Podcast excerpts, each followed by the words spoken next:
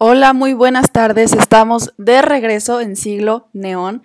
Yo sé que otra vez tenemos una fecha medio extraña. Hoy es sábado 19 de septiembre. De hecho, se conmemora algo muy importante, el sismo de la Ciudad de México, de los dos años, del 85 de, y de 2017. Eh, realmente, pues sí, es una fecha que muchos mexicanos recuerdan profundamente. Yo creo que pues a los que nos tocó ya 2017, claro que lo tenemos muy en mente, todo lo que se tuvo que, vivir, todo lo que tuvieron que ayudar los demás, o sea, poner de su parte, esa, esa nueva solidaridad que nació en nosotros a partir de un suceso como ese, pues fue algo muy admirable de, de parte de los mexicanos y aún lo recordamos como tal a partir de, bueno, aparte de la tragedia, claro, o sea, fue un momento muy difícil para todo el país. Me complace mucho pues que el día de hoy sea 19 de septiembre y que tengamos este programa. Yo sé que hemos estado cambiando aquí mucho los horarios, este, los días. Sí es algo raro que ha ocurrido en siglo neón, pero todo tiene una razón del por qué. Quiero poner el día que a ustedes se les haga mejor. Eh, Aquí pues tengo a veces gente en el en vivo de Instagram, a veces tengo personas en en vivos de Facebook y también que me escuchan de parte de la Liga de Radio Internet. Entonces eh, yo quiero saber a ustedes qué les parece mejor, qué día, qué hora, porque pues claro que yo también eh, pues ahora ya empecé clases y ya necesito adecuarme a ese estilo de vida al que ya me había desacostumbrado por la pandemia y por, por estar este, eh, de vacaciones, pero ya ahora sí comenzamos de nuevo. Y es un gusto, pero sí hay que mover entonces a siglo neón. No pasa nada, lo movemos y hacemos lo posible. De hecho, déjenme les cuento que el tema de hoy nació desde ayer, o sea, íbamos a hablar de esto ayer, pero realmente ha sido una locura. Llegué ayer a la ciudad de Guadalajara otra vez, donde estudio, donde pues ya tengo mi vida universitaria y fue pues total, ¿no? Que llegando del aeropuerto, limpiando esto, limpiando el otro, sacando ropa, también hoy no teníamos internet en la casa y aquí ando por todos lados haciendo el tema y aparte pues estando aquí con ustedes, ¿no? Llegué muy barrida aquí, pero donde ya tengo internet, pero está bien, ya al, menos estamos al aire y a la hora que se debía. Muy bien, yo quiero presentarles el tema de hoy como algo delicado y creo que yo tengo, eh, de, mi, de mi lado es como muy sensible para mí, o sea, no sé, siento que este tema, pues como habla de diferentes personajes de la historia y aparte habla de algo que yo no me podría imaginar vivir en carne propia, eh, pues sí se me hace algo muy fuerte. Y esto es sobre los magnicidios que han habido en México. De hecho, el título que yo le puse a este programa, que el flyer también lo mandé un poco tarde, pero espero lo hayan visto ya varias personas. Ahorita yo creo que también la están viendo más en Facebook, en Instagram. El flyer decía eh, país magnicida. Y eso es porque no somos los únicos, claro. También Estados Unidos, también muchísimos países eh, tienen estos sucesos de la historia en donde han asesinado al líder o al presidente o a personas muy importantes de la política o que representan algo elemental de la parte social y se les llama pues magnicidios. Y yo creo que eh, tenemos que darnos cuenta que ha pasado numerosas veces en nuestro país. O sea, realmente no es como que han sido dos ocasiones y muy casuales o de parte de personas que, que pues tomaron la justicia en sus manos y asesinaron a alguien. O sea, realmente no ha sido así en México. Ha sido una cuestión entera sobre ideología, sobre política, sobre hasta religión, porque aquí tendremos a uno que mataron por esta cuestión, por eh, estos años de 1926 al 29, que pues se trataba todo sobre el clero religioso y sobre la política, ¿no? De separar otra vez estos dos lados y ese es Álvaro Obregón, pero ahorita lo veremos a él en específico y con detalles. Ahorita también me gustaría saber si los que me están escuchando ya este, son más grandes que yo, si son de, de a partir de, no sé, o sea, si realmente recuerdan esta parte de la historia de México, que es la de Luis Donaldo Colosio, me gustaría mucho saber qué es lo que opinan. Pedí algunas opiniones para, pues para complementar un poco, ¿no? La historia no solo se hace con los eventos y los hechos, la historia se se hace a partir de pues la conciencia colectiva, el recuerdo de todos y eso es lo que conforma el entero, ¿no? O sea, como el rompecabezas completo. Eso es lo que me gusta acerca de, de escuchar las opiniones de los demás aquí en Siglo Neón. Vamos a empezar con el primero. Déjenme les confieso que quería hacer esto de, de todos los siglos, de todo momento, o sea, realmente sí quería irme hasta Moctezuma II para hablar sobre magnicidios, pero no lo vi muy, o sea, no creo que tenemos que cubrir muchas cosas y eso hay que hacerlo con cuidado. O sea, estos temas tenemos que tratarlos con mucha precisión porque hay personas que tienen como esta, esta memoria o hay hay, libros, hay artículos que realmente relatan lo que ocurrió y hay que tener mucho cuidado también por, por el respeto, ¿no? Sabemos que todos estos personajes no solamente eran pues líderes, así como tal, o sea, con el puro nombre, claro que no. Eran personas que representaban algo en un grupo social o a un grupo de personas, entonces, pues obviamente se vivió un duelo. En todas estas ocasiones que, que fueron asesinados por ejemplo, Venustiano Carranza, vamos a hablar de Obregón, ya dije, vamos a hablar de Madero, vamos a mencionar un poco Maximiliano, nomás porque pues la verdad me cae muy bien Maximiliano y a mí se me hace muy buen emperador, pero entonces yo creo que es importante que tengamos en cuenta que todos ellos no solamente son, eh, no solamente tienen el nombre de líderes, son personas que representaban algo, eran un símbolo para grupos de personas. Entonces hay que tener mucho respeto y apegarnos mucho a lo que ocurrió y a los relatos de las personas que lo vivieron y que pueden constatar que así fue. Aquí me comenta, se me hace que es Rafa. Se me hace que es Rafa, es que esa cuenta, según yo, es de Rafa, aquí en Instagram. me dice, Maximiliano hubiera sido genial. Coincido que Maximiliano hubiera sido genial. Y en otra ocasión ya me han dicho que hable otra vez de Maximiliano, hablé de él en la intervención francesa. Vamos a volver a hablar, si es Rafa, ya me dijo. Rafa Mezquita, un saludo. Eh, me dio una de sus opiniones, de hecho, para lo de Colosio, entonces muchísimas gracias, ahorita lo vamos a mencionar. Y yo también coincido que Maximiliano era una persona buena, con intenciones correctas, pero le arrebataron todo de un momento a otro. Lo he platicado con varias personas y estoy dispuesta a volver a hablar de él y de todo lo que pasó en el imperio, en el segundo imperio mexicano. Pronto será, pero ahorita vamos a solo mencionarlo, porque él es del siglo XIX, no del siglo XX. Entonces, empecemos con él, de hecho, o sea, ya que estamos pues por cronología, ¿no? Sabemos que Maximiliano fue víctima de uno más de esos dichos que tenían bueno, yo lo vi en algún libro, ¿no? De que los mexicanos estaban acostumbrados a asesinar a sus emperadores. Y eso, pues lo podemos ver en varias partes de la historia. Moctezuma, por ejemplo, les digo Moctezuma II, que ahí es como una cosa muy controversial porque no se sabe si realmente fueron los del pueblo o los de, o sea, los españoles. O sea, es una cosa enorme en la que no se puede todavía ni decir cuál es la verdad, ¿no? Entonces, ya les dije, se hablaremos después. Pero eh, también Iturbide fue un emperador y él pues también fue asesinado de una manera muy cobarde, pienso yo, es mi opinión, y ya sabemos que la consumación la logró él. Yo también soy muy fan de Iturbide en ese, en ese lado político, social, ¿no? Bueno, no social, pero más bien político. Maximiliano es el otro, ¿no? El emperador que también fue asesinado. Bien, eh, pues este personaje, sabemos lo que pasó en la intervención francesa porque si no han escuchado el podcast pasado de este tema, pues los invito, la verdad está muy interesante, a mí me gusta mucho este tema.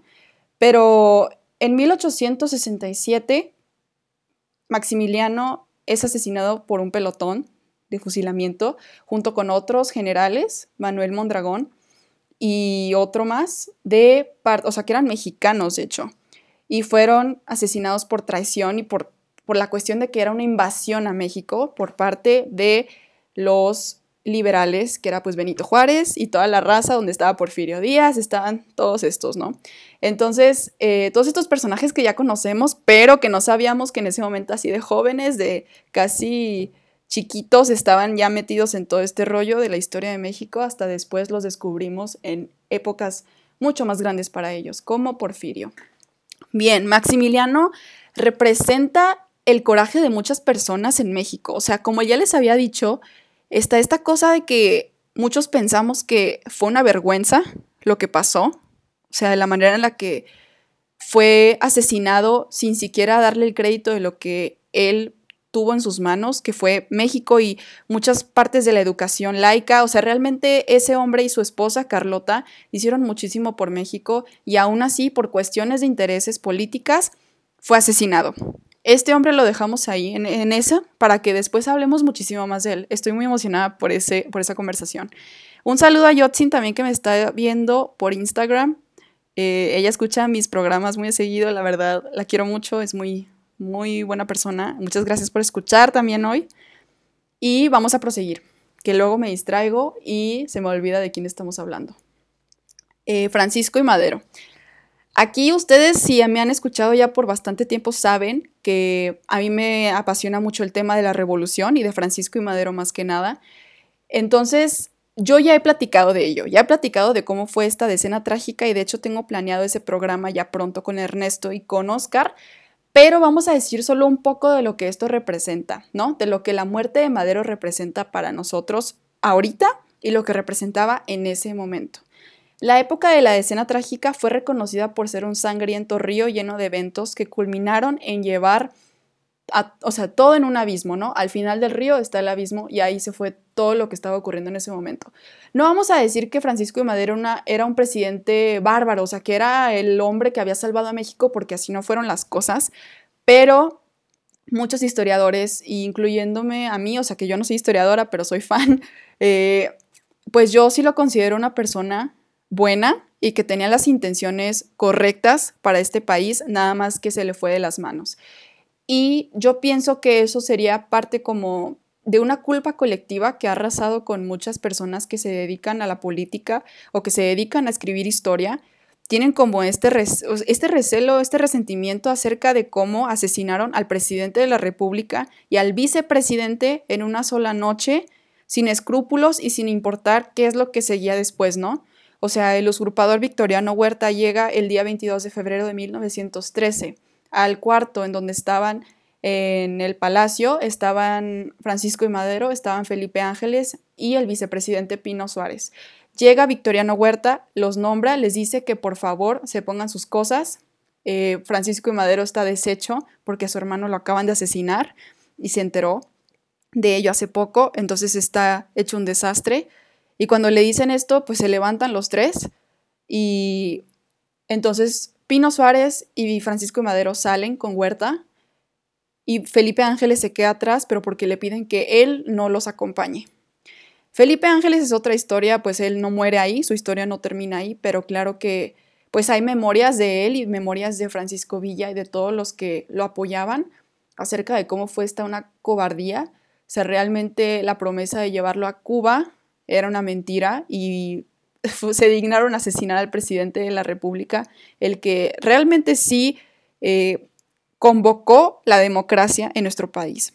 A un maestro alguna vez le pregunté que cuál era la representación de democracia, o sea, real en México y me comentó que era esta de Francisco y Madero. Entonces, eso representa muchísimo porque de una, de una parte podemos decir que el pedazo de la democracia como que se quiebra, ¿no? En la muerte de Francisco y Madero, te das cuenta que la democracia, aunque haya triunfado, pues a cierto punto muere con él. O sea, a cierto punto la democracia no fue del gusto de todos porque pues no lo querían en el poder, aunque él había ganado, no, no querían que él estuviera en el poder.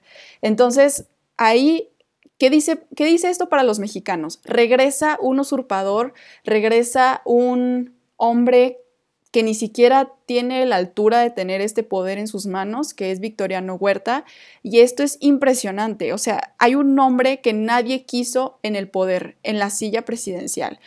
Aquí se desata lo que yo conozco como la real revolución, y ya lo habíamos platicado también con el episodio de Pancho Villa, se desata algo que pues cuenta la historia, todo lo que pasó de las batallas, todo lo que pasó de los siguientes presidentes, de los siguientes, eh, los militares, las divisiones, o sea, surgen a partir de Francisco y Madero. Representó mucho entonces para nuestra historia.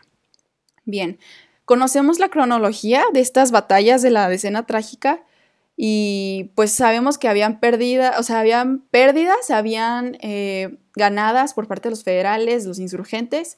Lo que no queda en duda es que las balas atravesaban los edificios de las personas como si el valor humano de repente se hubiera reducido al de una estructura que servía como base y escondite. O sea, realmente el ser humano era igual de atravesado por una bala que, eh, que un edificio. Es una cosa bien terrible porque cuentan así que había restos de seres humanos por todos lados en la ciudadela.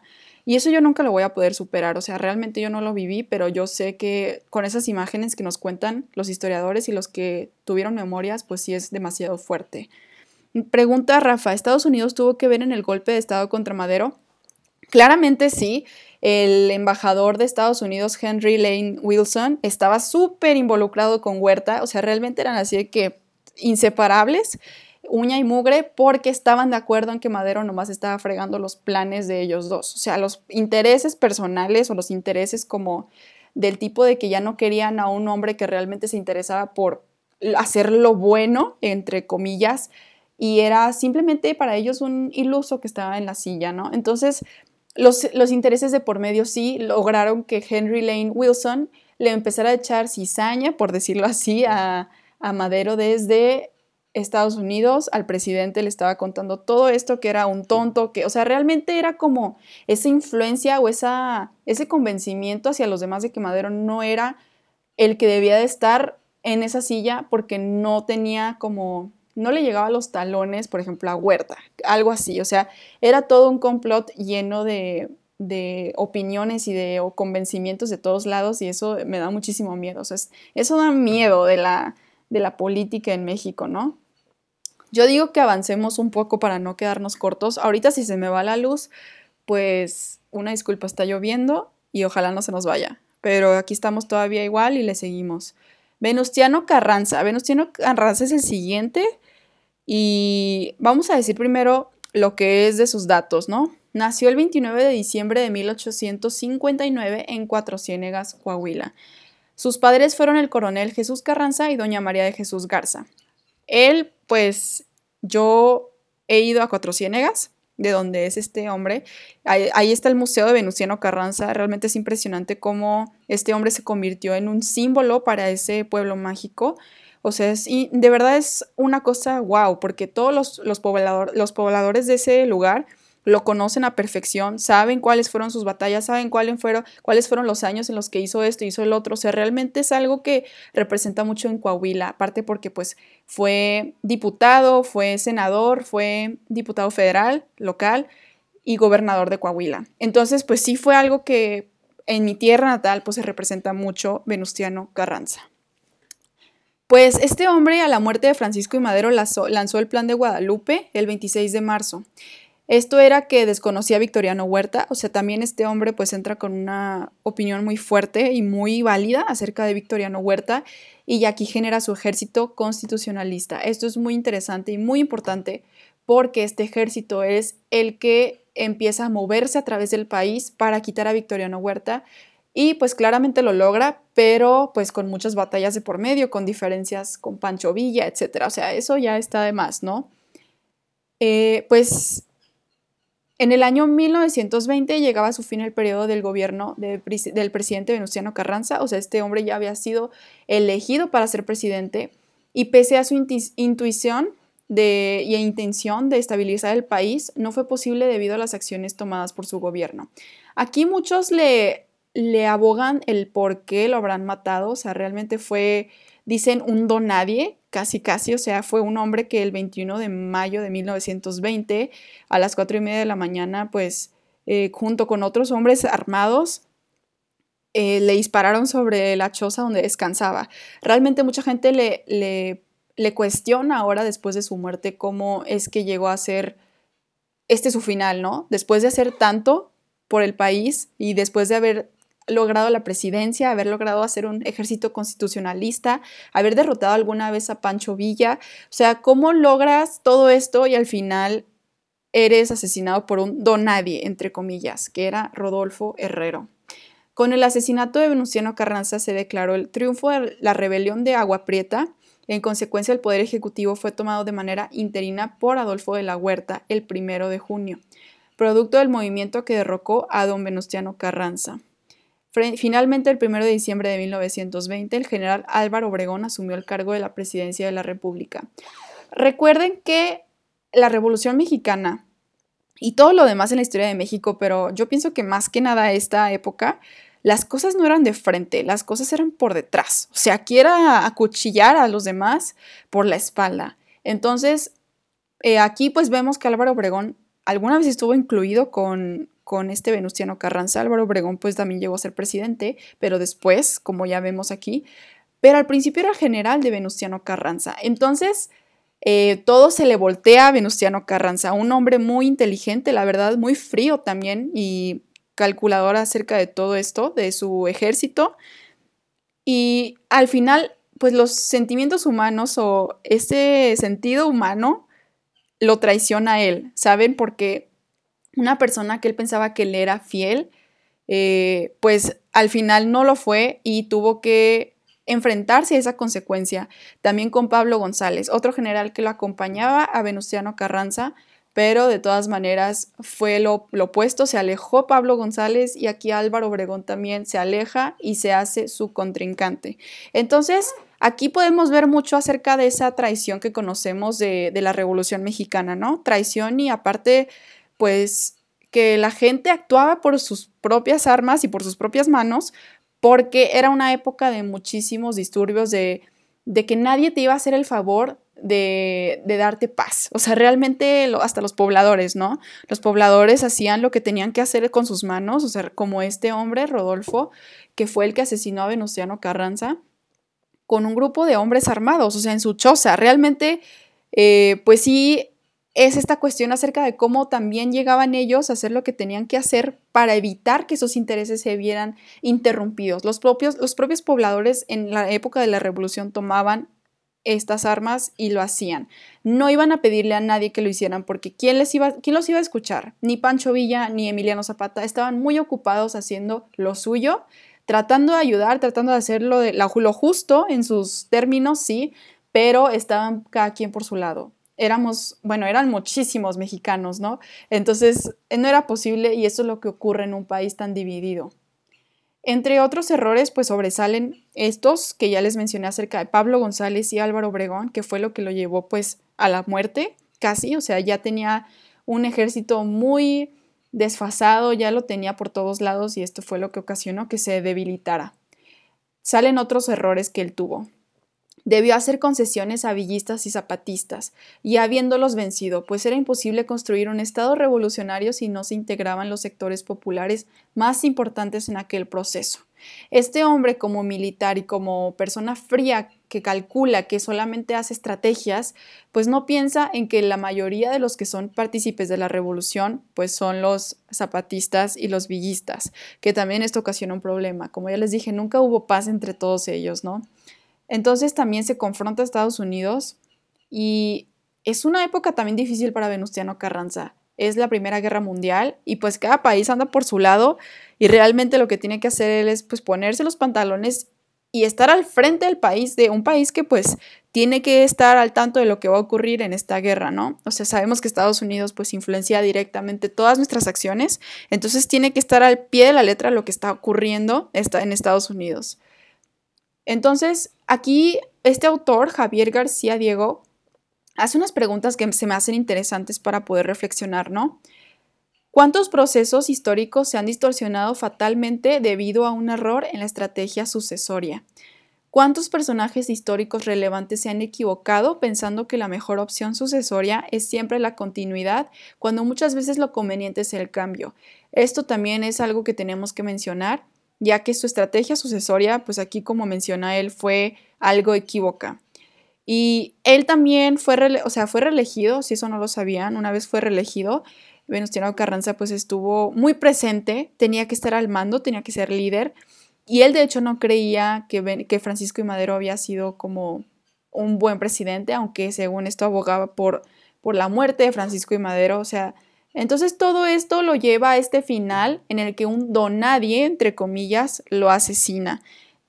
eso a mí me impresiona mucho, o sea, imagínense un hombre de tantos, de tantos, o sea, de tanta acción, de tanta reputación, de tanta admiración, que termine pues asesinado por alguien que pues nadie conoce y que eh, la causa pues puede ser desconocida, puede ser interpretada, o sea, realmente es algo muy impresionante. La vida pues así trata a todos, ¿no? Todos nos vamos a morir en el mismo tipo de ataúd. Entonces, Álvaro Obregón. Ok, Álvaro Obregón, vamos a contar esto. El martes 17 de julio de 1928, en el restaurante La Bombilla de San Ángel, fue asesinado el entonces presidente electo de México, el general Álvaro Obregón. ¿Recuerdan cuando Venustiano Carranza se murió y estuvo Adolfo de la Huerta y luego otro Obregón? Pues ahora este hombre es el que asesinan. Por José de León Toral. Este es el autor de ese asesinato, quien militaba en grupos católicos que formaban parte del bando cristero, entonces en guerra con el gobierno. No sé si recuerdan esta parte de, la historia que es muy fuerte porque en México sabemos que la religión siempre ha dominado a mucha parte de la población. O sea, dominado no me refiero a algo negativo, simplemente que pues es algo importante para muchas personas en México. Entonces, y es algo que ponen de prioridad realmente porque así ha sido México por toda su historia, desde que llegaron los españoles, ¿no? Entonces, eh, a mí esto me representa muchísimo acerca de una época que, estaba dándonos a entender lo que estaba ocurriendo en México y lo que va a ocurrir siempre, ¿no? Eh, la religión contra el Estado, lo que es legal, lo que es moral, lo que es ético, lo que no es. O sea, esta guerra que hemos tenido nosotros interna y reflexiva todo el, todo el momento de nuestras vidas, gracias a que México pues es un país de este tipo, ¿no? En el que pues las creencias son muy importantes y al mismo tiempo el gobierno a veces parece ser el enemigo para mucha gente. Entonces, esta parte de Álvaro Obregón por José de León Toral, que de hecho era un, caricaturista, eh, vi una anécdota de este, de este asesinato en el que va y le, le muestra un dibujo, hace como que le muestra un dibujo y realmente pues lo apunta con la pistola y lo mata. O sea, este general realmente era una persona que andaba como pues, por la calle y también como, como se debía, ¿no? Realmente era una persona que tenía mucho mérito por ser el general, por ser ahora presidente. Y eh, pues vamos a contar solo un poco del asesino, para que se den cuenta acerca de este contexto religioso y del otro contexto político que es el de Álvaro Obregón. En 1901, en San Luis Potosí, nació Toral, el asesino, Pertenecía a grupos como la Asociación Católica de la Juventud Mexicana y la Liga Defensora de la Libertad Religiosa, de la que era uno de los dirigentes locales de la Ciudad de México. En esos círculos se pregonaba la lucha armada, el terrorismo e incluso el asesinato de Calles y de Obregón como medios para hacer prevalecer la autoridad del clero en México. Cuando Calles le preguntó a Toral por qué había cometido el crimen, le respondió, para que Cristo pueda reinar en México. Durante el juicio Toral afirmó que había actuado llevado por su celo religioso y que antes del asesinato le pedía a su Dios, el Dios de los asesinos, que sus balas le dieran a su víctima en el corazón, como señal de que el general, no su asesino, se había arrepentido de sus actos. Cuando supe que dos de mis balazos le dieron en el corazón, fue una impresión la que tuve hermosísima, un consuelo tremendo. Esto es del jurado de Toral, eh, y La Madre Conchita, un libro por Aldocini de Llano. Este artículo que estoy, del que estoy sacando toda esta información es de Edgar González Ruiz, que habla sobre el asesinato de Obregón y esta parte como, esta sección se llama El asesino y su Dios, ¿no? Porque su Dios, pues según él lo mandaba matar al presidente de la República. Reiteró en sus declaraciones, estoy seguro enteramente, sin ninguna prueba material ni celeste, de que era una misión de Dios. Yo tenía la plena seguridad de que con la muerte del general Obregón se arreglaría la cosa en México. Toral no se cuestionó cómo un Dios tan bueno le ordenaba asesinar alevosa y premeditadamente, a balazos, a una persona que además carecía de un brazo como el general Obregón. El presidente del jurado sí le preguntó si sabía que al general Obregón le faltaba el brazo derecho, a lo que Toral dio una respuesta ridícula. En ese momento no me acordé. También dijo que igual habría matado a Calles de haber tenido la oportunidad, pero no pensé matar a muchos. Toral fue ejecutado el 9 de febrero de 1929. O sea, aquí podemos ver esta, esta parte de México, mágico. A veces le dicen así, México mágico. Eh, esto es como una parte irónica de un México mágico porque pues realmente no está esta cuestión de un Dios verdadero, pienso yo, porque es una persona que está aturdida realmente, o sea, está dispuesta a asesinar y es un hombre que, que en su mente piensa que Dios le está mandando a hacer esto para arreglar a México. Arreglar a México ha sido un tema de todos, ¿no? Ha sido un tema hasta de nosotros, los jóvenes, de todos los adultos que ahorita pues ya vivieron varias partes de la historia, de los señores más grandes, los, los de la tercera edad. O sea, realmente arreglar a México es como, como nosotros, no sé, yo por ejemplo que soy, que estudio derecho, escucho mucho esto acerca de México con mis compañeros, que el objetivo es arreglar a México, tratar de ayudarlo, de salvarlo, pero todos tenemos como la forma diferente en nuestras cabezas, ¿se dan cuenta? O sea, todos tenemos una idea muy diferente de lo que México debe de ser. Y aquí esta no es la excepción, o sea, que un asesino tiene en la mente lo que México debería de ser, pero por cuestión de locura, o sea, realmente él tiene una condición mental que es diferente y que necesita pues otro tipo de percepción, porque no es lo mismo, pero o sea, esta, sigue, sigue vigente esa cuestión, arreglar a México. ¿Y nosotros cómo lo vamos a hacer? ¿Quién sabe? Si por religión, pues tal vez. Si por quitar a todos los políticos y hacer este, un nuevo tipo de régimen, pues quién sabe. O sea, ¿saben? O sea, es como una cosa que nunca va a cesar en este país. Y a mí me parece muy interesante este relato acerca de la muerte de Álvaro Obregón. Porque de hecho fue el último antes del de Luis Donaldo Colosio, que es el que muchas personas aquí pueden recordar. Y ya les dije, me gustaría mucho escuchar acerca de de lo que piensan hacer de ello, o sea, las personas que lo pudieron vivir, que lo vieron en la tele. Eh, yo sé que fue algo que impactó completamente porque, pues no sé, es como cuando tienes un sueño, cuando tienes una esperanza. Mucha gente le pasó esto, ¿no? Que tienes una esperanza acerca de un hombre que puede venir a hacer algo de verdad por tu país que está tan dañado y que ha sido tan, tan desgarrado a lo largo de su historia y viene como este Mesías, ¿no? Yo creo que a veces sí eh, idealizamos mucho a las personas. Siento que, pues yo no conocía a Colosio, pero siento que ahorita pues lo podemos ver como un ángel casi porque realmente, eh, pues eso es lo que podía darnos a entender en ese momento, ¿no? Yo creo. Yo no sé, no estuve ahí, todavía ni nacía y no estaba cerca de nacer. Entonces, eh, por eso quiero compartir un poco acerca de lo que yo investigué y también las opiniones de las personas que me compartieron esto. Entonces vamos a tener mucho, mucha precaución, les digo, con estos temas, porque al final pues también dice mucho acerca de nosotros los mexicanos, dice mucho acerca de esa locura colectiva, alguna vez leí ese término en una de, de las lecturas de Luis Donaldo Colosio, eh, esa locura colectiva que surge a partir de ver a alguien que parece un Mesías, y también pensar que ese hombre va a, destruir el país como si tuviera el poder, entero, el poder entero de hacerlo, ¿no? O sea, están estos dos bandos y es una locura que predomina en muchos mexicanos, en muchos de los ciudadanos, o sea, no es algo que nada más le ocurre al asesino o al que lo pone en el poder, o sea, realmente es algo de muchos de, los mexicanos y de muchas de las personas que viven en ese país. Entonces vamos a ver un poco de eso también ahorita. A ver, les doy un poco de contexto de Luis Donaldo Colosio. Luis Donaldo Colosio Murrieta nació el 10 de febrero de 1950 en Magdalena de, Magdalena de Quino, Sonora, y fue asesinado el 23 de marzo de 1994. Aquí les tengo un testimonio, o sea, esto es parte de un trabajo que tuve que investigar acerca de, este hombre y de lo, que, ocurrido y lo que pues tiene que ver con los demás casos en México de este siglo XXI, que pues son así como los crímenes de Estado y todo esto y vi un testimonio acerca del chofer de Luis Donaldo Colosio que fue en algún momento pues culpado de todo esto. Entonces, este hombre dice que fue víctima del sistema, este que fue acusado del asesinato, sin tener pruebas, sin tener, o sea, realmente era casi algo elaborado, ¿no? De este chofer.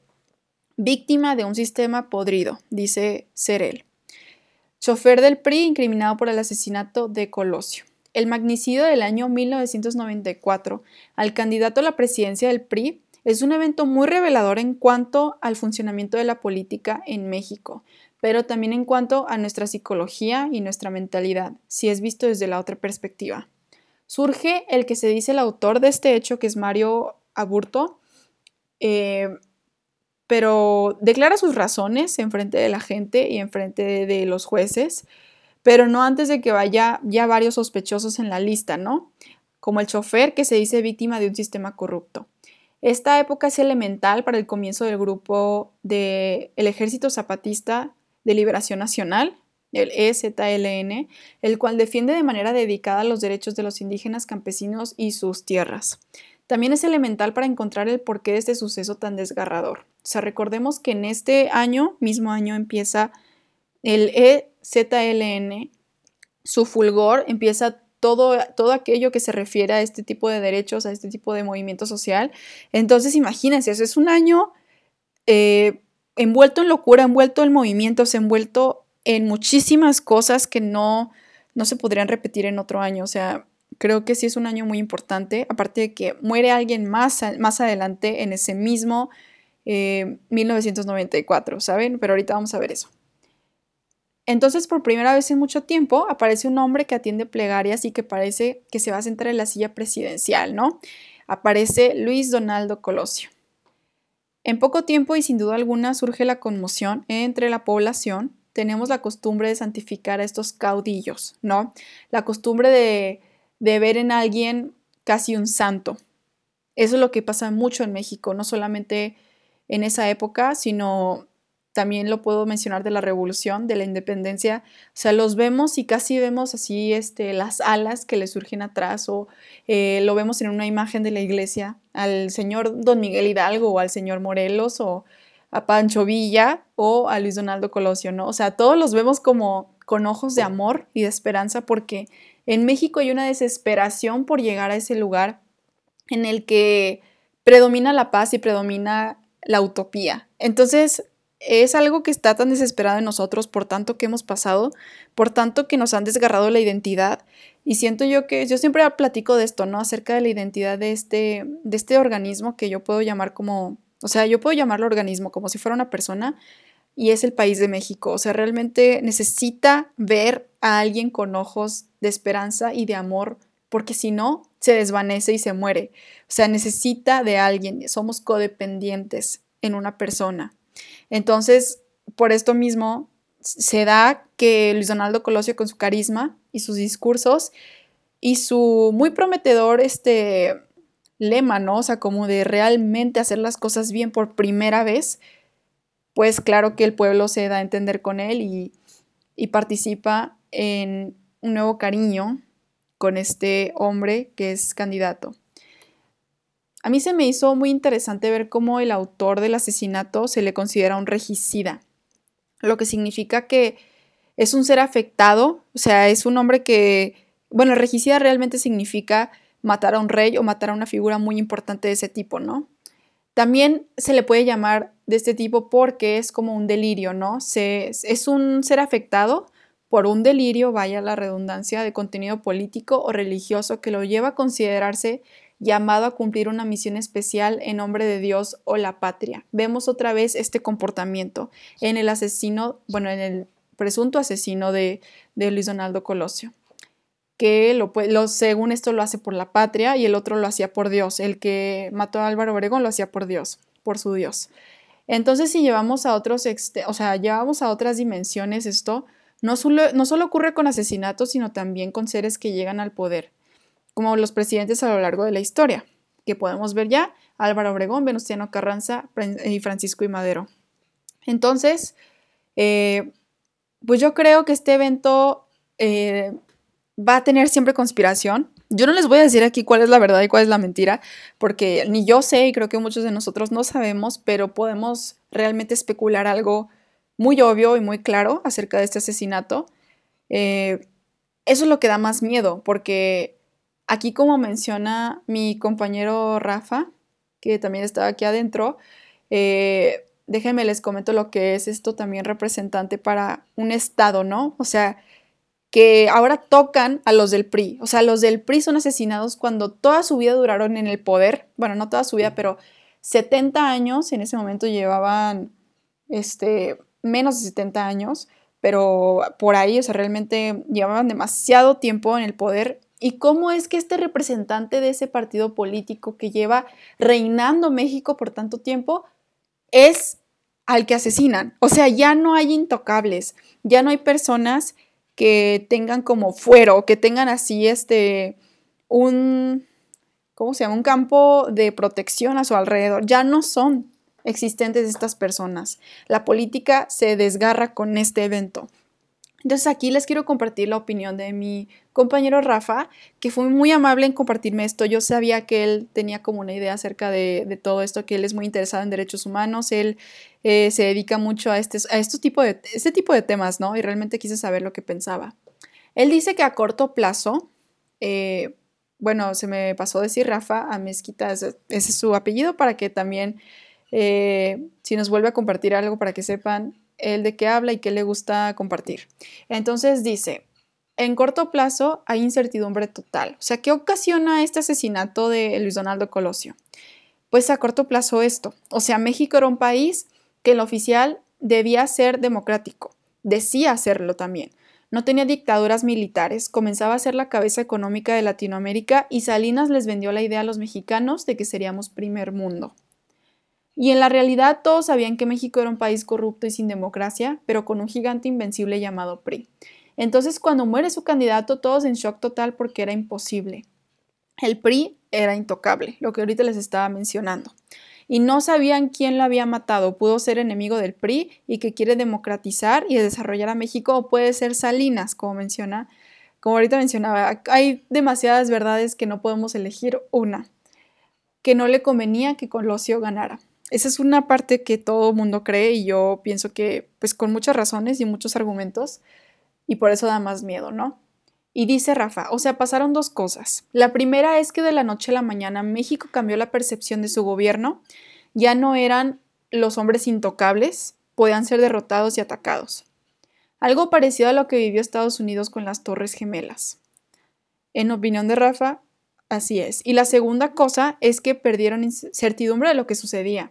Es como con nosotros con COVID al inicio, no sabíamos qué iba a pasar. Aparte estábamos estrenando TLC, los, el Tratado de Libre Comercio. Los indígenas estaban de lucha en Chiapas, un año antes habían asesinado al cardenal en Guadalajara y el narco empezaba a tener conflictos entre ellos. O sea, México entró en un terror completo. Su gobierno parecía desmoronarse y el futuro podía ser muy bueno, completamente terrorífico. Esta acepción que hace Rafa acerca del COVID se me hace muy correcta y muy precisa acerca de cómo pues está este problema del COVID que nosotros no teníamos idea de cómo iba a acabar. Todavía no sabemos qué está pasando y no sabemos en qué momento termina. Y la incertidumbre para el ser humano es muy dañina. Yo creo que ocasiona locura y ocasiona hacer cosas que nunca haría antes de ello, de esa incertidumbre. Entonces, imagínense todo esto. Se se cae el, último vaso, perdón, la última gota del vaso y así es como eh, el vaso entero pues tiembla. Y todo se empieza a desmoronar, todo empieza a ser, diferente de lo que conocíamos y es muy difícil tener la certeza de, qué va a ocurrir. Muchos también porque ya les dije, veían a este hombre como la nueva esperanza. O sea, le brillaba de cuenta el cuerpo cuando lo veían porque de tanto desgaste con la política los mexicanos veían por primera vez algo que no se veía como lo demás, como el resto, como lo del pasado. Entonces, él me contesta también acerca del largo plazo. El largo plazo también quisiera compartírselos. Eventualmente, falta de justicia en el caso.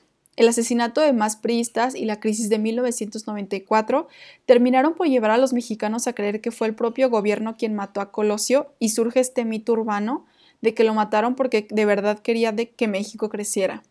Eso causó que las personas dejaran de creer que el PAN ganara en el 2000 y el PRI dejara de ser lo que era. Pero como impacto permanente, creo que México, bueno, que terminó por confirmar lo que ya se sabía de México, que tenía un sistema político que controlaba la corrupción, secuestrado por una élite privilegiada y que las instituciones no funcionan. Entonces yo estoy completamente de acuerdo con con Rafa, creo que es muy evidente lo que pasó el año 2000, que el PAN llega al poder y las cosas cambian de nuevo, pero porque la gente ya no puede con lo mismo, o sea, otra vez ya no puede con lo mismo. Y esto también ocurre este año, ¿no? Bueno, más bien 2018, que fue elegido Andrés Manuel López Obrador. Creo que es muy importante declarar que sí es eh, esta cuestión colectiva. Este terror casi es este terrorismo contra la mente, ¿no? Todo lo que pasa en México y lo que no tienen descaro de enseñar que ocurre en la política de México. Entonces nosotros como seres asustados y seres que previenen todo lo que puede pasar de, negativo, otra vez nos ponemos esta barrera y pensamos hacer completamente lo opuesto a lo que hacíamos en un principio. Entonces, él tiene muchísima razón acerca de ello y creo que todos podemos coincidir con ello porque se vio, se vio en México que en el 2000 las cosas cambiaron y dieron un giro de 300, de 180 más bien, 360 sería acabar en donde mismo, ¿no? Casi, casi. Entonces, pues quién sabe, ¿verdad? Quién sabe si terminamos en donde mismo. Eso ya es cuestión de cada quien. Pero esa, es un giro que, que convierte a México en otro. O sea, otra vez tenemos esta mirada de esperanza y eso no nos lo va a quitar nada porque ya tenemos otro presidente, a otro partido en el poder, ¿no? En el 2000.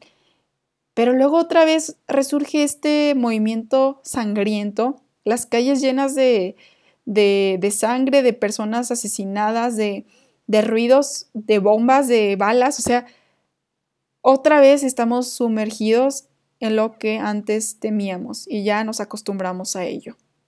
Es una situación muy trágica, pienso yo.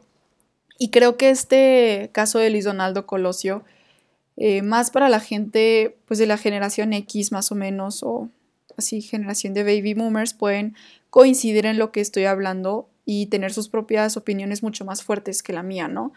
Eh, yo creo que es un miedo que no se te puede, no se te puede escapar. Creo que ocurre con todos los asesinatos de aquí. Yo en lo personal, pues que he investigado más de Francisco y Madero, pienso que pasó algo parecido.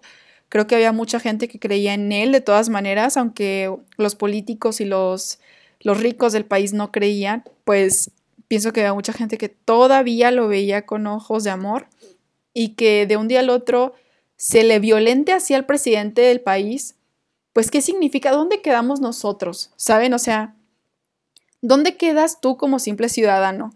Si al presidente o al candidato a la presidencia no temen en ponerle una pistola en la cabeza. O sea, si para ellos los políticos mismos valen pues más porque están en su mismo nivel, imagínense los ciudadanos comunes, que pues somos los de abajo, casi, casi.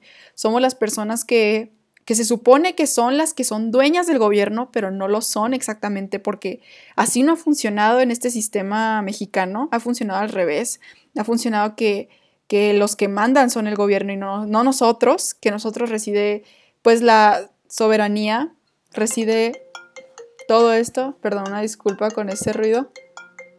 Les digo, en mi casa no hay internet y aquí me están marcando para eso, pero bueno, ya al rato veremos qué onda con eso. Me quitó un poco la inspiración, pero aquí les sigo. Este, está esta cuestión muy extraña que yo pienso que deberíamos de reflexionar mucho, ¿no? Acerca de dónde quedamos nosotros y dónde queda el gobierno. Más con todas estas historias, porque a los intocables los tocaron. Entonces nosotros que hemos visto que pues socialmente hay muchísima gente sin recursos, sin derechos, o sea, sus derechos son completamente olvidados, muchos sectores de la población y, o sea, etcétera, ¿no? Todos los problemas que existen en México desde hace muchísimo tiempo, o sea, realmente, ¿dónde quedamos esas personas mexicanas que no valemos lo mismo que un político, ¿no?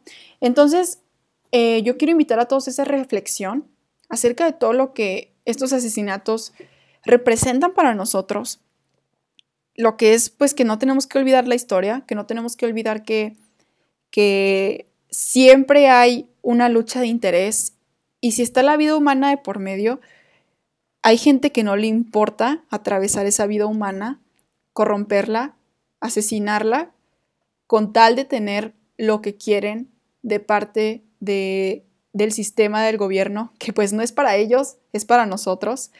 Y eso se les ha olvidado a los gobernantes mexicanos, se les ha olvidado a todos los del sistema pues, gubernamental de este país. Entonces, es algo que yo quería hablar hoy esto de los magnicidios, porque aparte de que me interesa mucho la historia, pues no es algo muy atrasado, ¿saben? O sea, estamos realmente esperando a que algo así vuelva a ocurrir, porque pues después de Álvaro Obregón, pasaron cuántos años, pasaron 70 eh, años para que volviera a ocurrir y todavía fue algo muy trágico que no se puede olvidar. O sea, y todas estas memorias que tenemos de antes hay que tenerlas siempre presentes. O sea, Álvaro Obregón, Venustiano Carranza, Francisco y Madero, hasta les llaman magnicidios a los que fueron de Emiliano Zapata y de Pancho Villa, que también traicionados, pues fueron, fueron personas que representaban un símbolo, que tenían algo en ellos que hacía de suma importancia sus movimientos y sus liderazgos. Entonces, personas que tuvieron que atravesar este duelo y tomar decisiones a partir de ahí y ser mexicanos diferentes, ¿no? O sea, ser mexicanos que ya no confiaban, ser mexicanos que tenían miedo de ser los siguientes. Entonces, eh, yo creo que eh, también me gustaría incluir lo que mi papá me, me, compartió. Le quise preguntar también porque, pues obviamente él sí estuvo en esa época en la que asesinaron a Luis Donaldo Colosio. Les digo, yo ni siquiera cerca de nacer. Entonces, pues sí me interesa mucho escuchar lo que alguien tiene que decir acerca de ello. Aquí me compartió un artículo de Luis Carlos Ugalde acerca de tres reflexiones de Colosio. ¿Quién lo mató? O sea, es como esa pregunta que vamos a preguntarnos para siempre, vaya la redundancia. Es una cosa que hasta hay memes, ¿no? Acerca de Colosio y de, y de Salinas. Y la pregunta, ese trauma se convirtió como en pues algo de risa, algo irónico, porque ya ni sabemos cómo responder esa pregunta y nos da miedo la respuesta, nos da miedo que esa respuesta que ponemos en memes y en bromas sea la verdadera, porque eso qué significa? Pues significa que el propio gobierno se está matando a sí mismo y no le importa porque hay intereses de por medio. Entonces, esa pregunta se me hace interesante que plantea Luis Carlos Ugalde. Luego, eh, la muerte prematura encumbra a los difuntos, sean músicos, deportistas, toreros o políticos. Entonces, aquí dice de, este mismo autor, al amparo del duelo se, enaltecen virtudes, se olvidan defectos y se idealizan a los fallecidos. En estos días todas las opiniones de Colosio, como hace 20 años, son de homenaje, pero más allá de rendir tributo a su memoria y del derecho de sus amigos y familiares de expresarle cariño, es necesario ubicar al personaje en su justa dimensión con virtudes y defectos. Esto es exactamente a lo que yo les estaba tratando de decir hace rato, ¿no? Esta parte de que nosotros santificamos a los caudillos y a los hombres de la patria, pero nos olvidamos que son seres humanos y cuando mueren pesa más el duelo y se nos olvida que ellos eran como nosotros, que no eran aquellos superhéroes que de verdad iban a salvar a México completamente. ¿Qué tal si Luis Donaldo Colosio llegaba al poder y era uno de los mejores presidentes? ¿O qué tal si Luis Donaldo Colosio llegaba al poder y era uno de los de Francisco y Madero en el que realmente creían en él y en su democracia pero al final nadie estaba, casi nadie estaba satisfecho. Entonces, imagínense todos estos escenarios, ¿no? Pero nosotros nos dedicamos a pensar más en el duelo.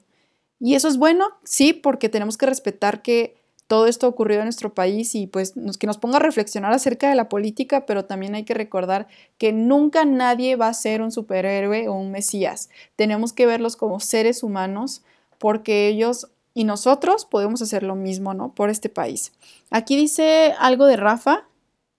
¿Y con qué valor alguien decide matar a la persona que elegiste de tu representante y se le ocurre quedarse en el poder? Exacto. Es a lo que me refería. Eso lo puedo decir, lo podemos decir de Luis Donaldo Colosio y de todos los demás, ¿no? O sea, todos los demás que llegaron y dijeron, ¿saben qué? Pues se friegan, no me eligieron a mí, lo eligieron a él, lo maté y aquí estoy yo en el poder y todos calladitos y no también se mueren. O sea, es algo terrorífico en un país democrático, que se dice ser democrático, en un país que tiene un sistema soberano, que se dice ser muchas cosas, ¿no? Que realmente pues son mentiras, engaños, que duelen mucho. Bien, está esa parte que ya mencioné yo también. Y número tres, ¿cuál es su legado? Su muerte agudizó la percepción de una crisis del sistema político que inició con el levantamiento zapatista en enero de 1994 y se agudizó aún más con el asesinato de Ruiz Massieu, ocurrido en septiembre de ese año. Es el hombre que les mencionaba. O sea, se desencadena todo lo que Rafa menciona acerca de los asesinatos, de, nuevos movimientos sociales, de violencia entre el narco y el gobierno y aparte más asesinatos de personas que estaban en el poder o que eran importantes en cuanto a la política y a la opinión pública. Entonces, ¿esto qué significa para todos?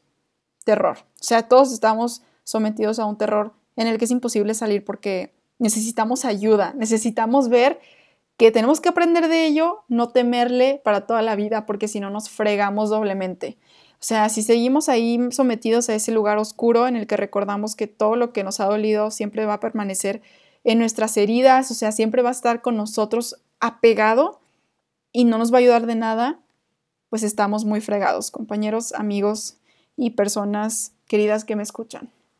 Entonces, aquí dice también esto último que quiero ya mencionar acerca de la muerte de Colosio. La muerte de este hombre contribuyó a sonar las alarmas para que la clase política negociara cambios de fondo al sistema electoral que hoy son una fortaleza. Si no hubiera fallecido, quizá no habría una crisis económica y quizá tampoco habríamos tenido una reforma electoral tan profunda como la de 1996, que surge en parte como respuesta a la crisis del 94. Quizá con Colosio presidente, la, alternancia habría venido después, no en el 2000. Así que todos los sucesos hubieran cambiado, ¿no? 2020 sería otra cosa completamente. Capaz si es una broma, pero capaz si está en México no habría COVID, ¿no? Casi, casi si Luis Donaldo Colosio hubiera sido presidente. ya sabe que eso es de manera irónica. Eh, pudieron haber pasado muchas cosas y nosotros pudimos no haber aprendido nunca. Entonces, pues sí hay que ver todas estas percepciones y estos lados acerca de estos magnicidios. Más el último, porque pues es el más reciente, el que mucha gente recuerda todavía yo siento que hay mucha gente pues de edad más grande que yo que tuvo la oportunidad o la desgracia de vivir este suceso y, y pues tal vez recuerdan estar enfrente de la tele viendo esto, ¿no? Viendo al noticiero y yo vi esa parte del noticiero en el que un representante del PRIM hace mención a cómo el licenciado Luis Donaldo Colosio ha fallecido. Y la gente se crea una conmoción en esa escena de tanta gente que había ahí, políticos, personas, o sea, comunes ciudadanos, y es muy doloroso ver eso. O sea, lo sientes con ellos, lo sientes con ellos porque pues todos realmente al final somos del mismo país, del mismo México, y necesitamos una mirada de esperanza, siempre. Ya les dije, México somos codependientes en una persona, y es lo que nos han maldecido toda, no sé si se dice maldecido o maldicho, maldecido toda la vida y espero que en algún momento cambie y nos demos cuenta que con esa codependencia no hemos llegado a ningún lado y no vamos a tener nada de respuestas. Tenemos que trabajar en nosotros y en lo que está a nuestro alrededor. No nada más esperar que alguien venga a salvarnos, porque así no ocurre. Es lo mismo como una persona individual, ¿no? O sea, no esperes a que alguien te venga a salvar de tus desgracias o de tus problemas, porque eso nadie lo va a hacer. Cada quien está en su propio mundo y en su propio rollo. Entonces, pues bueno, con esto voy a terminar el día de hoy. Ojalá les haya gustado. A mí me encanta hablar sobre estos temas y de México y la historia y todo este rollo. Entonces, eh, espero que se la hayan pasado bien y aparte me gustaría escuchar sus opiniones. De verdad, me encantaría. Estoy un poco atrasada con los podcasts, ya lo sé, pero sí ha sido muy pesado últimamente todo lo que he tenido que hacer pero de verdad les prometo que estoy a punto de subir los podcasts y también lo pueden encontrar en Siglo Neón en la página de Instagram, arroba Siglo Neón, así tal cual. Ahí está todo para que ustedes puedan ver los episodios pasados. Muy bien, muchísimas gracias y espero que nos escuchemos el siguiente fin de semana. Ya les diré cuándo y díganme su opinión acerca de la fecha. Gracias y hasta luego.